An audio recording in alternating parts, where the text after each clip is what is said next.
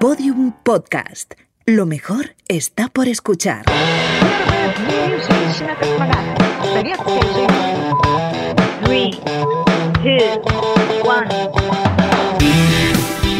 Esto es Vostok 6, el podcast de las pioneras.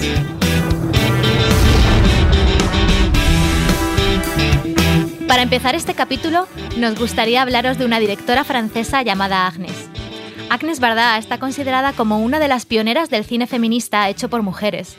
A través de sus más de 40 obras, usó el cine como una potente herramienta de activismo y de reivindicación social. Primera mujer en ganar un Oscar y una palma de oro honorífica, no deja de animar a sus compañeras a dedicarse a la dirección cinematográfica, un nicho que hasta hace muy poco parecía estar exclusivamente diseñado para los hombres. En sus propias palabras, sugería a las mujeres que estudiasen cine. Les dije, salid de las cocinas, de vuestras casas, haceos con las herramientas para hacer películas. Pero según los últimos estudios, los datos siguen siendo demoledores. Los hombres copan el 76% de la industria cinematográfica frente al 24% de las mujeres. El cine, desde sus orígenes, ha servido como un arma de reivindicación. A lo largo de la historia se ha usado para impulsar desde ideas políticas hasta la lucha por los derechos de algún sector marginado por la sociedad. Y es que no se puede olvidar que el cine es un arma muy poderosa, un arma que cuenta vidas y que tiene la capacidad de transformar la realidad y de remover conciencias, capaz de dejarte helada frente a la pantalla, planteándote qué debes cambiar para aportar tu granito de arena al mundo. Y hoy tenemos la suerte de tener con nosotras a dos mujeres que han conseguido que nos planteemos una realidad desconocida para la mayoría, que han arrasado con una película cruda y sin filtros sobre el amor entre dos mujeres gitanas. Nuestras invitadas de hoy se describen como ilusas y valientes. No han dudado en utilizar el cine como arma, como herramienta de activismo, y han conseguido crear no solo una de las películas más extraordinarias e interesantes de nuestro cine en los últimos años, sino toda una oda al amor, un canto a la libertad y un alegato a la diversidad, dando así visibilidad no solo a las mujeres, sino al colectivo gitano y LGTBI. Su película recogió grandes elogios en Cannes, ha recibido nada menos que ocho nominaciones a los premios Goya, cuatro a los Feroz y dos a los Forqué. Y acaba de lograr también dos Goyas, a la mejor dirección Nobel y el de mejor director de reparto. Sin embargo, también ha abierto pie a una gran polémica feminista entre la etnia gitana. En Vostok 6 siempre hablamos de, de que necesitamos más referentes femeninos. Nuestras invitadas añaden que además necesitamos referentes de felicidad. Y qué gran verdad. Seguro que hoy aprendemos un poquito más de cómo crear un mundo más diverso y más feliz. Bienvenidas Arancha Echevarría, directora de Carmen y Lola, y Pilar Sánchez, productora. Muchas gracias, qué bonita introducción. Me he emocionado. Bienvenidas. Muchas gracias. Muchas gracias. Somos muy ilusas, es verdad. Bueno, em, nos falta saber un poquito más de vosotras. ¿Quiénes sois? ¿Cómo os definís? Pues yo soy eh, directora de cine, ya puedo decirlo porque ya he hecho una peli, ¿no? Que hasta hace, hasta hace un año era directora de cortometrajes y ahora ya soy directora de cine. Yes. Y soy sobre todo una persona muy feliz, sinceramente, es algo que creo que te- llevo en el ADN. Pilar siempre dice que me caí en la marmita de, de, de Astrid Lloveris porque siempre veo las cosas de forma positiva. Pero yo creo que porque tengo la suerte de tener una vocación. Creo que cuando no tienes vocación, ahora en estas edades de 17, 18 años, el otro día estábamos con un adolescente que decía, no sé si quiero ser bailarina o abogada, y tenía 18. Es muy complicado si no tienes una vocación. Y yo siempre he tenido una vocación muy clara y he, y he conseguido llegar a hacerlo. O sea que me podría definir como una chica feliz. ¿Y tú, Pilar? Buena definición. Sí. Mm, Bueno, pues yo nunca tuve una vocación tan tan clara como por ejemplo como Arancha y yo me definiría como alguien con ganas de pelear, ¿no? Con con ganas de contribuir con su granito de arena a hacer una sociedad mejor. Y, y bueno, eso se puede hacer a través del cine o a través de otras muchas herramientas, ¿no? Pero hagámoslo. Joder, yo quiero ser como tú.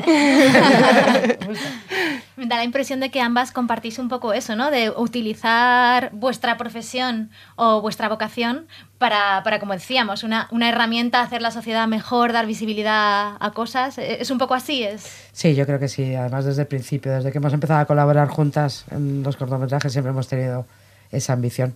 Es que ten en cuenta que tenemos un- una potra increíble, porque hacemos una cosa que mete a alguien durante una hora y media en una sala sin móviles, sin cenas para niños, sin trabajo y que le absorbes, le coges de la pechera y te lo llevas a, a viajar contigo. Entonces, jo, es que es, es un don, ¿no? Lo que tenemos. Y no aprovecharlo. Vale que hay películas como Super López y, y maravillas de esas que son estupendas para olvidar la vida, pero también tenemos que coger a la gente y decirle, levántate del sofá y, y mira que hay cosas ahí afuera, que te pierdes. Yo creo que al final mm, los problemas en muchas ocasiones de, de- de colectivos un poco desfavorecidos o de pues, pues, gente más que se encuentra en situaciones que son no pertenecen a la mayoría, ¿no? Que te, Más vulnerables. Pues al Claro. final eh, yo creo que es el desconocimiento, ¿no? El, el- el no, no empatizas con esas circunstancias porque te son muy ajenas. Entonces yo creo que el cine ayuda a acercar esas realidades a gente que nunca se ha puesto en esa piel, ¿no? Y yo creo que eso ayuda a empatizar y a, y a pensar que todos somos parecidos, ¿no? Claro, lo que pasa es que eso lleva un trabajo, ¿no? Porque, por ejemplo, para Carmen y Lola, para enseñar esa realidad, os tuvisteis que meter vosotras de lleno en la realidad para aprender de ella y contarla como merecía ser contada. ¿Cómo fue ese proceso? Pues un viaje. uf, un Y, y viaje. además fue, no fue una cosa rápida, ¿no? No, o sea, no. que parece que lo contáis así como si fuera una cosa fácil, pero el trabajazo que habéis hecho detrás. Claro, ten en cuenta que éramos dos mujeres, payas, además yo soy vasca, o sea que la cercanía con el mundo gitano es la misma que tenemos cualquiera, ¿no? Que pues los ves, pero son invisibles, o, o yo que sé, en un mercadillo o en una calle, pero ni siquiera les reconoces, ¿no? Y entonces me daba mucha rabia esa, esa sensación de, de mis hermanos gitanos que llevan 500 años en España, que son tan españoles o más que yo, y no, no sabía nada de ellos. Entonces la inmersión ha sido un viaje emocional, pero yo creo que de dos vías, ha sido muy interesante, porque no solamente ellos eh, nos han aportado a nosotros una visión diferente del mundo gitano, sino que ellos también han, han abierto su cabeza al mundo payo. Porque claro, cuando llegamos, llegaron dos payas diciendo, hola, ¿qué tal? Queremos hacer una película sobre la historia de amor de dos gitanas. Era, pues estáis loca, pero, es- pero sí, nos decían, eso no es gitano, eso es de los payos. ¿Y por qué no nos sacas como drogadictos o, ¿Qué es lo de o- o- siempre? o que abrimos un coche o algo Yo así, decía, que es pero- lo que siempre hacen en las películas? Sí, sí, y nos decíamos, no será mejor una historia de amor. Y decían, no, no, no, drogadicto. y claro, nosotros so- nos sorprendía y entonces empezamos a comprender pues todo, todos estos siglos de, de- de los payos destrozando la imagen de los gitanos, cómo usamos incluso en el lenguaje, ¿no? La palabra gitana como algo negativo. Comprendimos sus reparos y, y cómo se soluciona eso. Pues como siempre, todo lo que desconoces le tienes miedo con el conocimiento. Entonces nosotros llegamos con nuestras familias, con, nuestra, con la realidad, con la verdad, y nos sentábamos con mujeres, con hombres durante seis meses, charlando en castings. en- y claro, eh, acabamos diciendo que bajar la paya, yo decía que bajar la gitana, ¿no? Claro. Y entonces eh, se crea una comunión, porque somos dos mujeres charlando de nuestros problemas, de cómo llegar a fin de mes, de cómo pagar la, la letra, y entonces estábamos en la misma situación. Y entrevistasteis a más de mil, 1250, no Sí. sé si fue. Sí, fue... Sí, una barbaridad. Eh, la verdad es que en todo este proceso yo creo que hemos tenido bastante suerte también. Sí, siempre. O sea, hemos ido mucho trabajo, pero el primer día de casting apareció Zaira Romero, que es la que hace de Lola. Eso y claro, para mí, yo como productora en aquel momento dije, esto es el 50% de la película. Claro. Que no lo es, pero bueno, sí, Sí, sí, sí, es dos protagonistas y tener una, que era lo más difícil de la peli, yo lo tenía clarísimo. Pero el primer día de casting. Pero el primer día de casting. La octava, ¿no? Leí que Sí, fue. sí, la Claro, entonces eso fue. Lo que pasa que, bueno, luego ya la, la búsqueda de Carmen se complicó un poco más y fue el 800 y pico. Sí, 875. Y, y bueno, pero, pero quieras que no, ese golpe de suerte, por ejemplo, Jolín, sí que nos hizo pensar que lo conseguiríamos, porque sí que es verdad que teníamos nuestros reparos de hubo, hubo muchos momentos en el proceso en el que los que pensábamos que quizá habíamos apuntado demasiado alto y que, que no íbamos a conseguir lo que queríamos, ¿no? Pero- Claro, tener en cuenta que para una chica gitana, mocita, como llaman ellas, que es una chica adolescente, que es virgen, que era lo que yo buscaba para el papel, eh, hacer una escena de amor con otra mujer implica que lo más seguro es que su familia pues se- la puedan repudiar, que no se pueda casar, una vergüenza para, para ellos. ¿no? Entonces, claro, encontrar a una chica que se atreviera a dar ese paso significaba encontrar a una valiente, pero una mujer muy valiente. Y, y la- cuando venía alguna chica que nos parecía interesante, decía, oye, ¿te importa hacer la prueba para la protagonista? Porque claro, todos decían, yo de prima, yo de amiga, nadie quería ser la prota. Y alguna se animaba y decía, a mí me encantaría, le decía, vete a hablar con tus padres, claro. Y ahí me decían, no, que me han dicho que no, que no me voy a casar jamás. Entonces hubo un momento de, de pensar, tenemos el dinero, con lo difícil que era conseguir la financiación, pero voy a tener que decir que no, porque no conseguimos una actriz que, que se atreviera. Porque claro, fuisteis unas bueno, no sé si valientes inconscientes. inconscientes. Porque, bueno, lo fácil sería decir, venga, buscamos unas actrices que bueno, más o menos eh, se puedan semejar a, a lo que buscamos, pero no, o sea, decidisteis eh, darlo todo y, y- ¿Por qué? O sea, ¿por, por qué ese grado de inconsciencia? Pues porque hay que estar un poco loco para hacer estas cosas. Y, y yo creo que siempre digo lo mismo, el cielo está hecho para los ilusos y para los valientes. Y a nosotros nos salió bien la valentía, pero vamos, que podía haber Queríamos que la peli mm, tuviera una, Real. una realidad que, que, que realmente te hiciera meterte en su mundo por un momento, ¿no? Y Una peli de gitanos hecha por payos habría sido, no sé, Ya. como Al Johnson pintado de negro, ¿no? Sí, sí, total. Ridículo. claro, No tenía ningún sentido. Tampoco hay mí. una industria cinematográfica de tantos actores gitanos, ¿sabes? En los que pudieras Claro. realmente hacer una peli. Es que no hay adolescentes, claro. ¿no? Adolescentes, Chavalas de porque- 16, 17 años no existen. O sea, hay alguna que está estudiando que le vi una, creo, y, pero no hay. Entonces, y luego otra cosa, yo soy paya, yo necesitaba que ellos fueran gitanos para no transformar ya toda la realidad, porque ellos fueron los que nos ayudaron con el guion, con todo el concepto, ¿no? Tenía que, tenía que tener su forma de hablar, sus frases, su día a día, sus costumbres, su... De hecho, en, en rodaje y en casting, en ensayos, pasaba todo el tiempo, que era como, pero es que esto, es que esto un gitano no lo diría en la vida. No, es muy gracioso, la- había una escena escrita en el guion que, que le castigaban al niño sin cenar. Entonces decía, esto, esto es de payos. O sea, nosotros los gitanos, para nosotros comer y cenar es sagrado. O sea, no nunca se le niega un castigaríamos a- plato de comida a un niño. Claro, y es verdad, claro. Claro. Y entonces no podía hacer la escena y decía, ¿qué te pasa? Que te... Y dice, que esto es una payada, quita. y así todo, ¿no? Ellos hicieron el guion, cam- cambiaron mucho las, las Qué bueno. y me da la sí. impresión de que por la naturaleza de la película, que es increíble, eh, yo creo que ha sido una película transformacional tanto para vosotras como para el casting. Sí. Sí, sí. Ha sido, o sea, pero un cambio brutal. Ahora solo tienes que oír hablar a Rafaela, que es la que hace de madre de Lola, o a Rosy, y dices, pero, o sea, mm, son las cosas más modernas. o sea, podrían vivir en el Soho de Nueva York. Porque dicen cosas como que el amor es libre, que no se puede condenar ningún tipo de. que hay que permitir la diferencia y cosas así. Pero cuando las conocimos, el caso de Rosy es como el más, el más obvio. Eh, entró y me dijo, yo beso a, la actriz, pero yo escupo luego. Y yo, a ver, vamos a hablar, vamos a hablar. Y entonces me contó que tenía un primo, eh, un primo gay, que le habían echado de casa por gay y que le había pedido ayuda y que ella no le había abierto la puerta, porque para ella no era un gitano ni una persona. Entonces cuando me contó eso y vi que podía ser Carmen, porque quería ese personaje al principio, en ese, en ese arco dramático, pensé, joder, pues si soy capaz de conseguir que esta tía, a lo largo de todo el ensayo, de todo el, tra- el trabajo que hagamos juntos, cambie de opinión, voy a conseguir que el personaje cambie de opinión. Porque claro, no son actores, no pueden, no tienen herramientas, tienen que ser todo muy de verdad. Y hubo un, mo- un momento muy bonito la semana 4 de, rodaje, es que no me olvidaré, en medio de todos los marrones imaginables, que estábamos ahí desesperadas y de pronto me viene Rosy y me dice, ¿puedes venir a cenar esta noche a casa? Yo, "Ay, porque tengo un lío.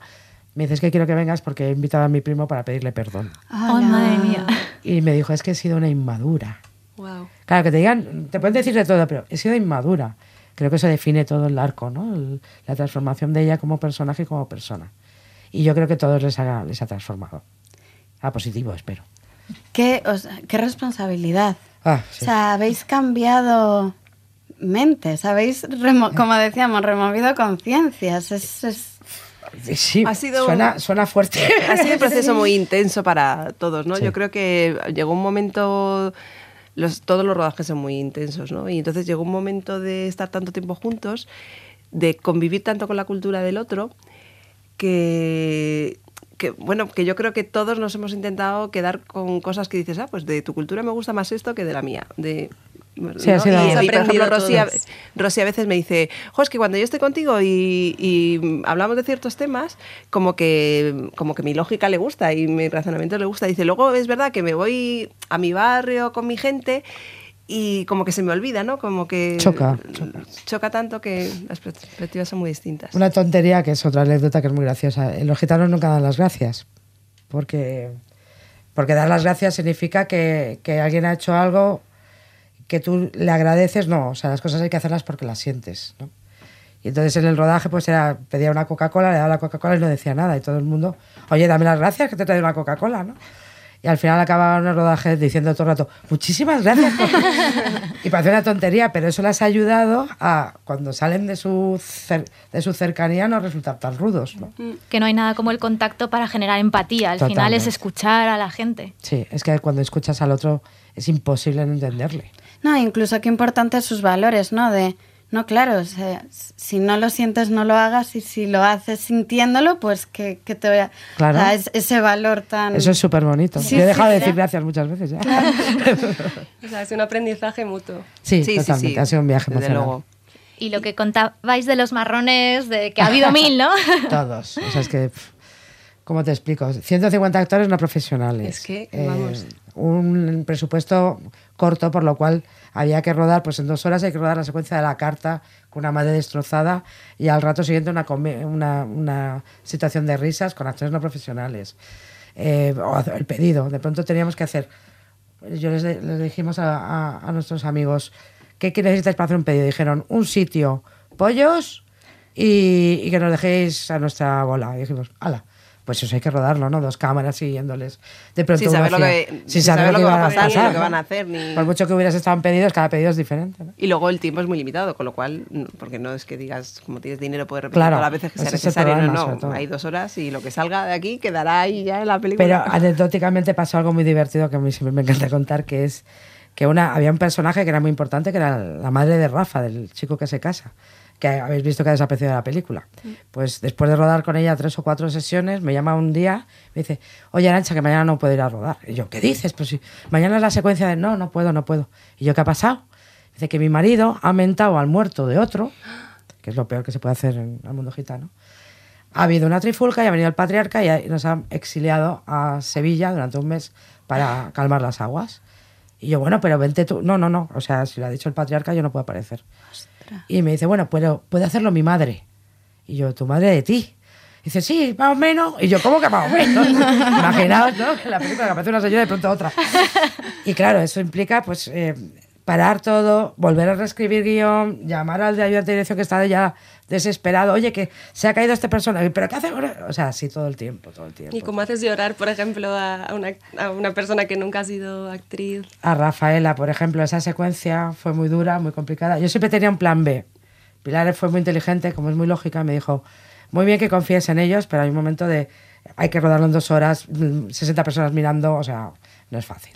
Y me dijo, siempre ten un plan B. Y entonces yo tenía un plan B que era rodar la secuencia, por ejemplo, de la, de la carta desde fuera con la puerta cerrada y nosotros intuir qué pasaba dentro, que también me parecía muy poético.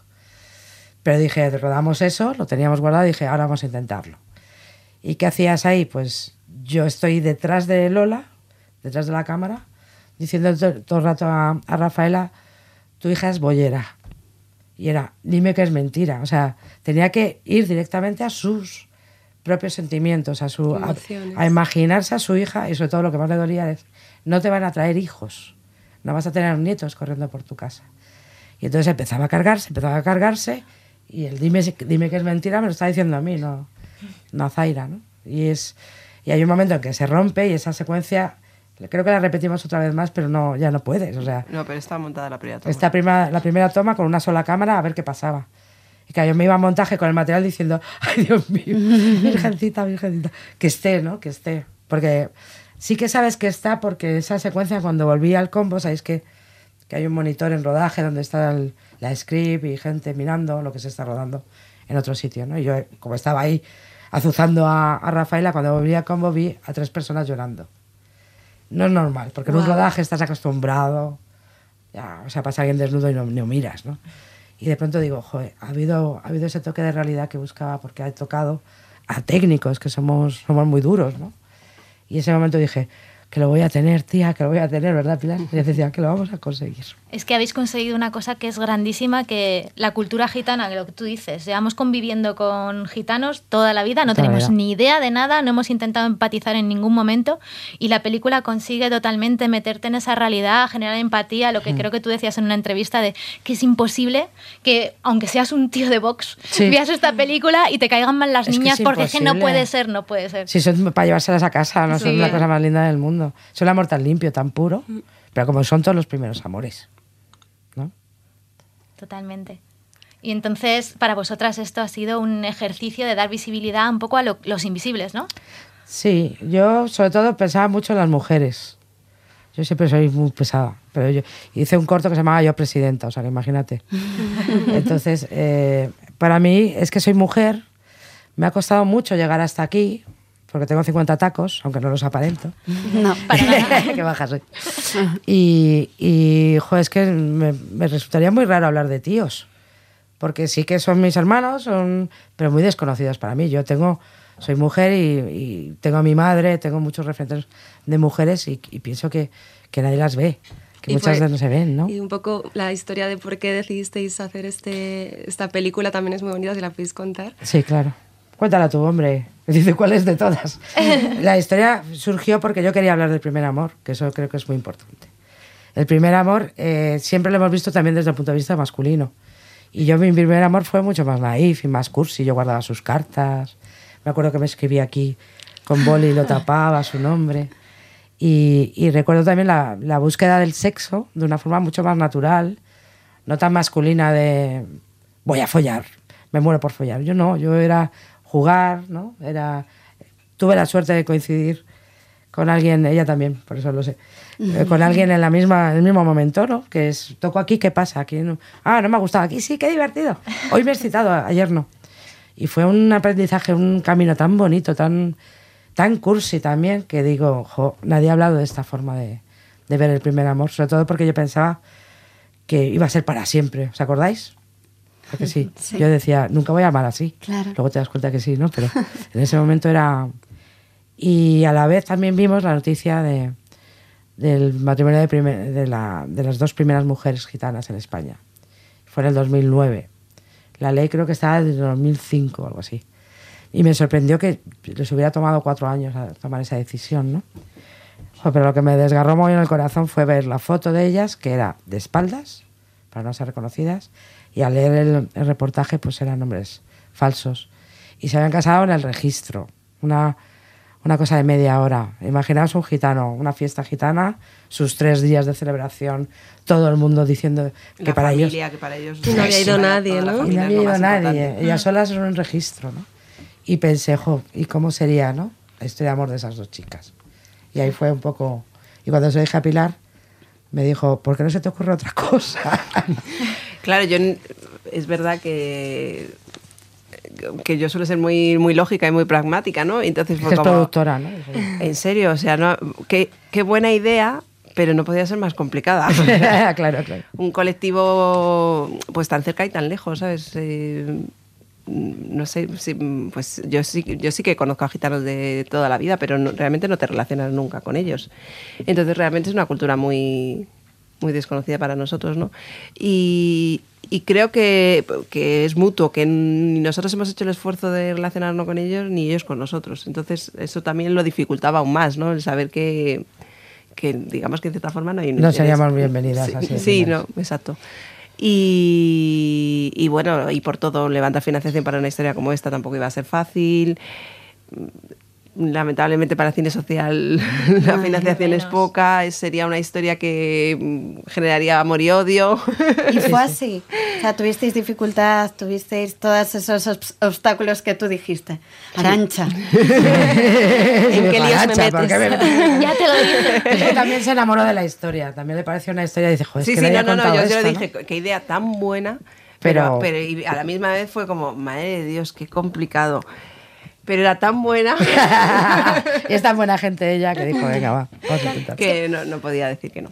Me cuesta ver hasta por qué, o sea, lo veo, pero con una idea tan buena como esta, algo tan diferente, que os dijeran que no, que os costara levantar financiación para esto, eh, o sea, que querían otra historia de amor al uso, que eso es lo que vende. Mira, el, el otro día me dijeron una frase que me... Al micro. eh, fue en la... De hecho, fue en la fiesta de los Goya.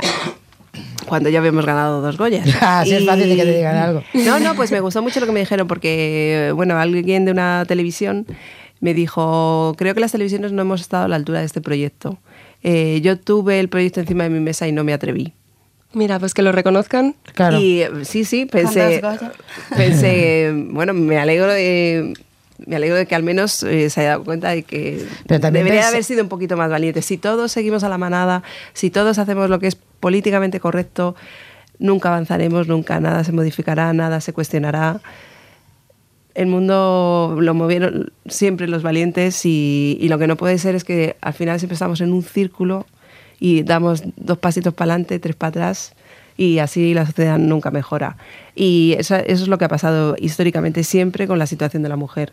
Eh, la mujer en cualquier lugar del mundo, yo siempre lo digo, cuando yo nací, Persia, la mujer tenía unos derechos mínimos mm, igual es que los hombres, bastan- creo. bastante similares a los que podemos tener hoy. Y, y, bueno, es, es un ejemplo dentro de todo el panorama mundial en el que la mujer realmente son muy pocos lugares del mundo en los que tienen unos derechos mínimos.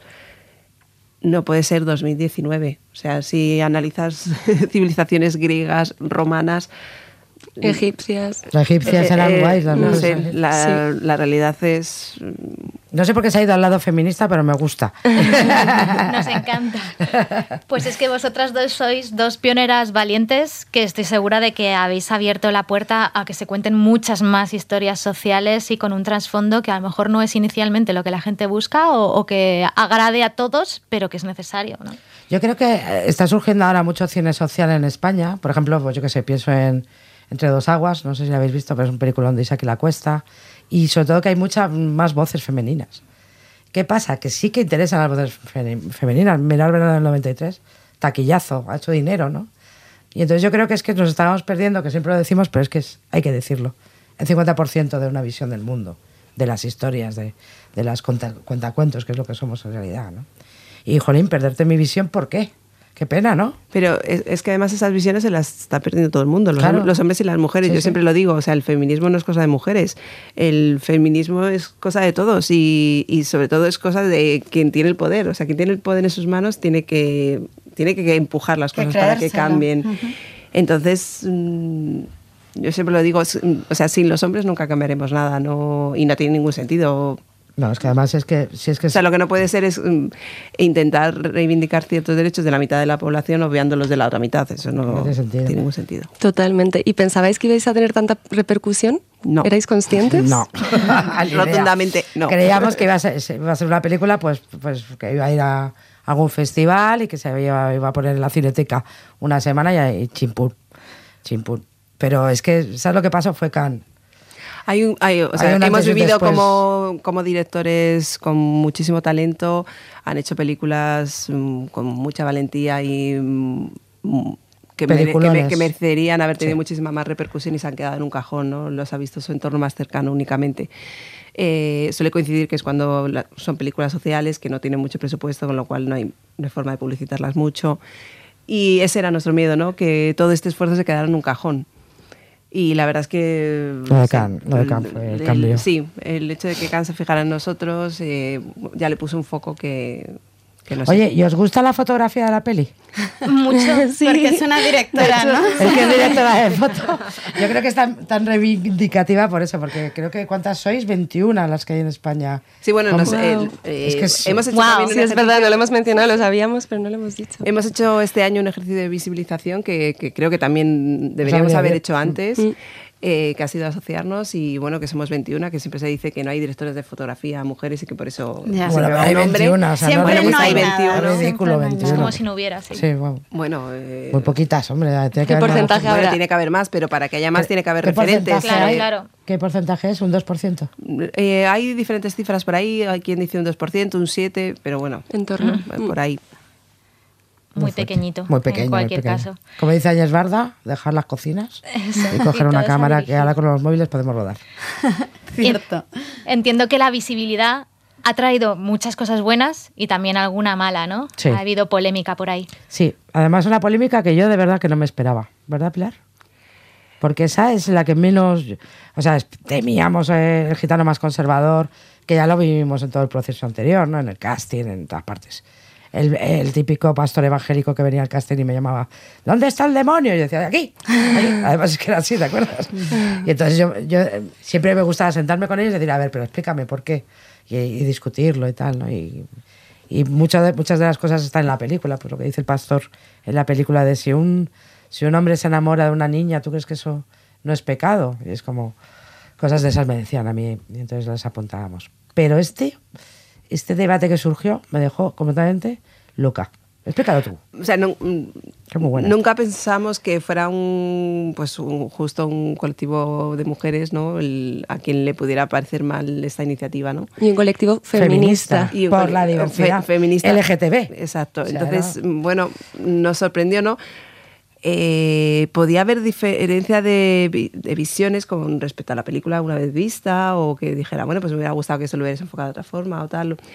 Pero bueno, yo creo que fue un ataque frontal directo sin ver la película y basado un poco en nada, ¿no? Y bueno, me temo que, no sé, que la sociedad hay gente de todo tipo y, Ah, yo creo y bueno, que, que la, la película se ha visto, en general yo creo que... yo creo que son los miedos de, de- de haber sido víctima tanto tiempo, los gitanos, que es un poco, pues antes de nada me defiendo, ¿no? Y yo creo que ha sido un poco una defensa antes de un ataque, porque después de los Gypsy Kings, después de todas estas porquerías... Pero, por ejemplo, en general, en redes ha pasado algo que yo creo que es muy constructivo, ¿no? Que, eh, que bueno, dentro de la cultura gitana, los comentarios que se ponían en redes al final se contestaban entre miembros de la propia cultura gitana y gays que estaban a favor de la película o gente con mayor apertura.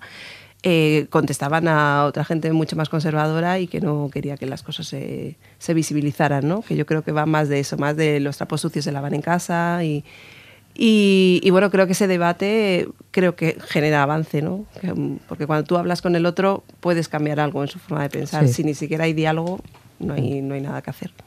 Qué bien habla. y Pilar Arancha, ¿siempre pensasteis en ser eh, productora, directora de fotografía, directora? Yo de todo, desde que tengo uso de razón siempre he sido lo que, lo que os decía, de- tengo la suerte de ser vocacional. ¿no? En mi casa eran cinéfilos, mi padre pues veía películas, veía cabaret, la veía todos los- todas las semanas, yo me sé la película de memoria. Entonces siempre he querido contar historias, ya no solo en cine, ¿no? Y, jo, es una necesidad, soy una cuentacuentos, como dicen una amiga mía. Y siempre he querido ser esto, pero Pilar no, ¿verdad? No, yo no. Yo formo parte de esas mujeres de 18 años que no sabían qué hacer y a las que fue difícil elegir. Y a mí me gustaba mm, todo y nada. Entonces elegir siempre fue algo difícil para, para mí. Y yo me licencié en químicas y, y, bueno... trabajaste en eso. Trabajé en eso y bueno, también es un mundo apasionante. Lo que pasa que el cine- el mundo del cine se cruzó y... Y no sé, me enganchó muy bien con mi personalidad y me pareció fascinante para, pues eso, aportar un granito de arena. ¿Y qué le dirías a una persona de esa edad que no sepa eh, cuál es su vocación y que le guste un poco de todo? Que, Pues que salga de casa, que pelee, que, Que viaje. mire, que mire, que mire, que mire alrededor lo que pasa y que de la realidad que hay alrededor seguro que encuentra el sitio donde puede aportar algo. Yo creo que en esos años en que tienes que ya decidir algo, yo cogería y me iría un año fuera a viajar. Te juro que a mí me cambió la vida. O sea, yo me fui a Australia con 20 años y estuve allí tres años y volví con todo asentado y descubrí lo que es ser extranjero, ser inmigrante, descubrí lo que hay que hacer para ganarse la vida de camarera, descubrí que la solidaridad, el, muchísimas cosas y me colocó en el mundo. Te vuelves menos provinciano y más, más, más del mundo. Y de pronto dices, oye, pues se me da bien esto, o no se me da bien nada. Y sigo viajando, yo qué sé. Pero yo creo que debería ser obligatorio que todo el mundo se fuera un año fuera. Con lo de Erasmus está muy bien. Creo que te abre la cabeza, es una universidad. Y em, una vez empezáis en esto, empezáis a, además lleváis varias cosas juntas, varios cortos, de repente pues llega esto y llegan los premios y llega eh, pues las entrevistas, ¿no? Em, ¿Qué supone esto para vuestro futuro profesional? Es decir, ¿qué queréis ahora? ¿Qué, qué, qué viene? Pues yo espero que una segunda peli que, y sobre todo que no nos cueste tanto, porque claro, esta nos ha costado seis años levantarla. Imaginaos, si a seis años voy a hacer tres películas en mi vida. Espero que, que la próxima sea más sencillo. Y, y lo que me viene sobre todo también es como, puedo seguir por ahí. ¿Sabes? Que es importante, porque hasta que no haces un primer largo, eres director, pero no eres director de cine, ¿no? Como decía antes.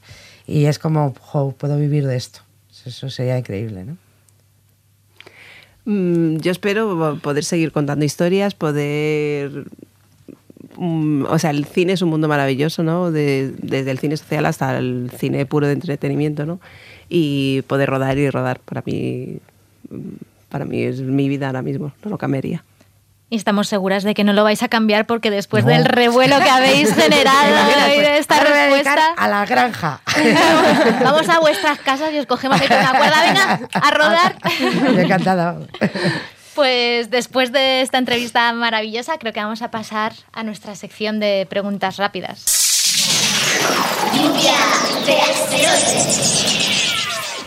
Bueno, chicas, ¿cuál es vuestro superpoder? Yo ya lo he dicho, la lógica. Yo el tesón. Yo creo que para ser director de cine o para ser algo en la vida tienes que desearlo mucho y, y trabajar, trabajar, trabajar. Soy muy pesada. ¿Con qué personaje histórico o actual os iríais de cañas? A mí ya me habéis pillado con Áñez Barda, me encantaría, porque es una mujer increíble. O sea, lo que acabáis de contar de ella, por ejemplo, es impresionante. Pero es que me transformó mucho porque vi una película suya que se llama Santuat Nilois. La primera vez que fui sola al cine y fui a ver esa película y cogí al señor de barbas que tenía al lado y yo, tengo que hablar de ella, tengo que hablar con ella. Y el otro día, y esta adolescente loca. Entonces me cambió mucho la vida, Barda. Eh, yo con Concepción Arenal eh, estudié en el Colegio Público Concepción Arenal y nunca nadie me explicó quién era esa maravillosa mujer eh, que me hizo mucho por los colectivos en las cárceles y, y bueno, eh, una creo que, que es bastante desconocida para el público en general. ¿A quién le daríais un buen zasca? Yo ya se lo he dado. Yo a, a los que no permiten pensar diferente. Sobre todo los que agarran las ideas, las transforman, cambian los números y de pronto dicen que, que las mujeres somos las que matamos a los niños. Enhorabuena, enhorabuena O sea, por ese discurso en los Goya. Sí, por favor. Ya, lo que pasa Maravilloso. Que me da rabia darles publicidad, pero de verdad que les dedicaba de corazón la peli porque creo que si la ven van a decir, ahí va, pues mira, no está tan mal ser homosexual, hay violencia de género, aunque solo sea psicológica, hay cosas que hay que cambiar en la sociedad. Yo a los que se empeñan en, en ver cosas negativas en las iniciativas de los demás de, de- de mejorar la sociedad, ¿no? de construir un poquito más. Y acuñan términos como feminazis Ah, ya. Y, cosas de esas cuando que, creo que o, o feminismo yo, yo cada vez que oigo yo no soy feminista yo soy igualitarista y es como perdona en la RAE feminismo significa igualdad de derechos para hombres y mujeres entonces todos aquellos que se dedican a tergiversar las cosas para hacer una sociedad peor Muy bien. ¿Cuál ha sido vuestro juguete favorito cuando erais pequeñas? El mío fue un, un pinball roto de mi hermano mayor. Y yo siempre pedía el pinball nuevo y me regal- una vez me regalaron una Nancy negra. Que era la única niña de clase que tenía una Nancy negra y que yo la detestaba.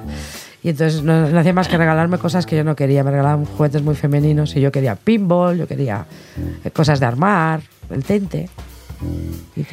Eh, yo, yo soy más típica yo una muñeca nenuco con un vestido rosa Sí. Que también es igual de válido que, Sí, que el claro, por supuesto, sí. sí, cada uno como es Yo era muy de Barbie, o sea, Sí, pero es que la, la Nancy negra es que no la tenía nadie, era la rara del colegio. Por lo menos era la Nancy diversa. Oye, te Sí, podía haber sí. tocado la rubia. Sí, pero en aquella época. En aquella época era lo único que quedaba porque mis padres fueron a comprar los reyes. eh, los reyes magos fueron a, a comprar los reyes muy tarde y solo quedaba eso. Y si no hubierais sido lo que sois ahora, directora, bueno, en tu caso, directora de fotografía, productora, que, ¿a dónde os habría gustado enfocar vuestra carrera? Exploradora. Toma. Me habría molado mucho. A irme a, a buscar sitios nuevos. como Indiana Jones. Sí, una cosa de esa. Te pega. Sí. yo hubiera seguido yo me licencié en químicas y investigadora ¿Quién era vuestro referente de pequeñas? A mí mi, mi padre barra mi hermano. Bueno, Mi hermano me ha llevado al cine, me llevó a ver 2001 con nueve años, me rompió la cabeza. Me llevaba a oír música, a conciertos y mi hermano Iñaki. Mm, te va a sorprender mi respuesta, pero yo más que un referente de lo que hacer, viví un- una realidad de, de lo que no quería que tener alrededor. Y, y- y bueno, sí, sí vi en mi barrio muchas actitudes eh, muy machistas y mu- eh, muchas mujeres sumisas, lo que tú digas. eh, el- y viví mucho una referencia hacia lo que no quería, ¿no? Quizá, es- quizá por eso me gusta mucho reivindicar los derechos de las mujeres. Eso es igual de válido. ¿Qué consejo le daríais a vuestras yo del pasado? Que eh, yo más que un consejo la, la tranquilizaría, le diría, vas a ser feliz, vas a ser feliz y va a funcionar. Porque claro, cuando eliges una profesión tan extraña, tan difícil siendo mujer y tan difícil siendo cualquier cosa, porque hay pocos, pocas películas dirigidas por cualquiera, que es como no lo vas a conseguir, ¿no? Y la tranquilizaría, le diría, Aranchita, cariño, que sí, que, que vas a poder hacer películas, que vas a ser feliz, que vas a tener una familia, que vas a poder vivir de ello y que, y que vas a estar muy orgullosa de ti misma. Porque es que lo pasas tan mal, ¿os acordáis, no? Sí. Uf, lo conseguiré, ¿no? Que hay que salir de la zona de confort y, y que cuesta, que es complicado, pero salta, salta, salta, salta, no tengas miedo a saltar. Joder, yo quiero decir todo lo que dice ella. Os complementáis muy bien, ¿eh? Sí, sí, no, es, es muy macarra, ya os digo. Y ahora ponednos deberes. ¿A quién tenemos que traer al siguiente episodio de Vostok 6? Pues mira, a nuestra distribuidora, que se llama Nieves Maroto, que es una tía que lleva en el cine, pues, mm, no sé, Desde un, montón- un porrón de años, 30 años 16 o algo así. No, desde los 16. que, que conoce muy bien la distribución de cine eh, y que creo que tiene una visión sobre la mujer, sobre la mujer en el cine y sobre esta profesión que es muy enriquecedora. Y es que solo hay dos distribuidoras mujeres en España. Ella es una de ellas. Y además pertenece a CIMA, que es una asociación de, de técnicos mujeres. O sea, que creo que es muy interesante. Y que también es una mujer muy valiente. ¿eh? Mm, eh, desde el guion sabíamos que esta película no se iba a quedar en ese cajón del que hablábamos antes, porque ella apostó por la peli y, decidió distribuirla ya solo con el guion. Lo cual también fue un hálito de alegría, de mm, hay que hacerlo bien, hay que hacerlo bien porque no se va a quedar en un cajón. Y yo os diría a Raquel Mora Fontaña. Esta mujer es una desconocida para todos, pero es una mujer que se dedica a unir mujeres. Hace como una especie de... No gana nada con ello, no sé qué, de qué vive la pobre. Pero Raquel lo que hace es, eh, conoce a una mujer aviadora y me conoció a mí y dijo, ¿por qué no quedáis a cenar y charlamos? Y hace estas cosas, ¿no? Que de, de- de unir eh, a mujeres en, en charlas, en, en que solamente en que tengan sus propios teléfonos. Una cosa muy, muy especial. Bueno. Raquel es muy buena. Hay Sí, muchas es, mujeres. es alguien muy especial. sí. Sí. Pues muchísimas gracias. Ha sido una entrevista increíble. Gracias por vuestra valentía. Me quedo con, con la fortaleza y la valentía que le habéis echado a contar esta historia y con la pasión con lo, con lo que vivís, lo que hacéis. Espero escuchar y ve- ver muchas más historias por vuestra parte. Nos, nos faltan horas y horas para seguir hablando con vosotras, es súper interesante y sabíamos que nos iba a pasar. Eh, y yo me quedo con que el mundo es de las valientes. Sí. Y por mi parte, em, gracias, agradeceros que, que ha- hagáis estas cosas, ¿no? que hagáis pensar, que utilicéis un arma tan importante como, como el cine para, para hacer un mundo mejor. Y, y muchísimas gracias por eso, porque nos, nos beneficia a todas. Así que Y yo quería dar las gracias a vosotras, porque creo que lo, que lo que estáis haciendo con este programa nos baladí, que es muy importante. O sea, el crear, además que haya un público tanto masculino como femenino al 50% me encanta. Y que nos traigáis a mujeres a hablar de, de las cosas que nos importan, creo que, que es un, pasa, un pasito muy grande dentro de todo lo que tenemos que hacer y os doy las gracias porque lo merecéis. Caray, muchísimas Muchas gracias. gracias. por vuestro pedazo de granito de arena. Sí. Gracias a vosotras. Qué placer gracias. escucharos. Vale, pues eh, una pasada de entrevista, la verdad. Qué placer escuchar a, a Pilar y Arancha hablar de- del cine. Y nada más, hasta el próximo capítulo. Sí, recordaros que estamos en todas partes, ahora formamos parte de Podium Podcast y, y seguid escuchándonos que hay muchas mujeres que todavía tenéis que conocer. Y somos Andrea Barber. Patricia López. Y Paloma Barreiro. Gracias. Muchísimas gracias. Adiós.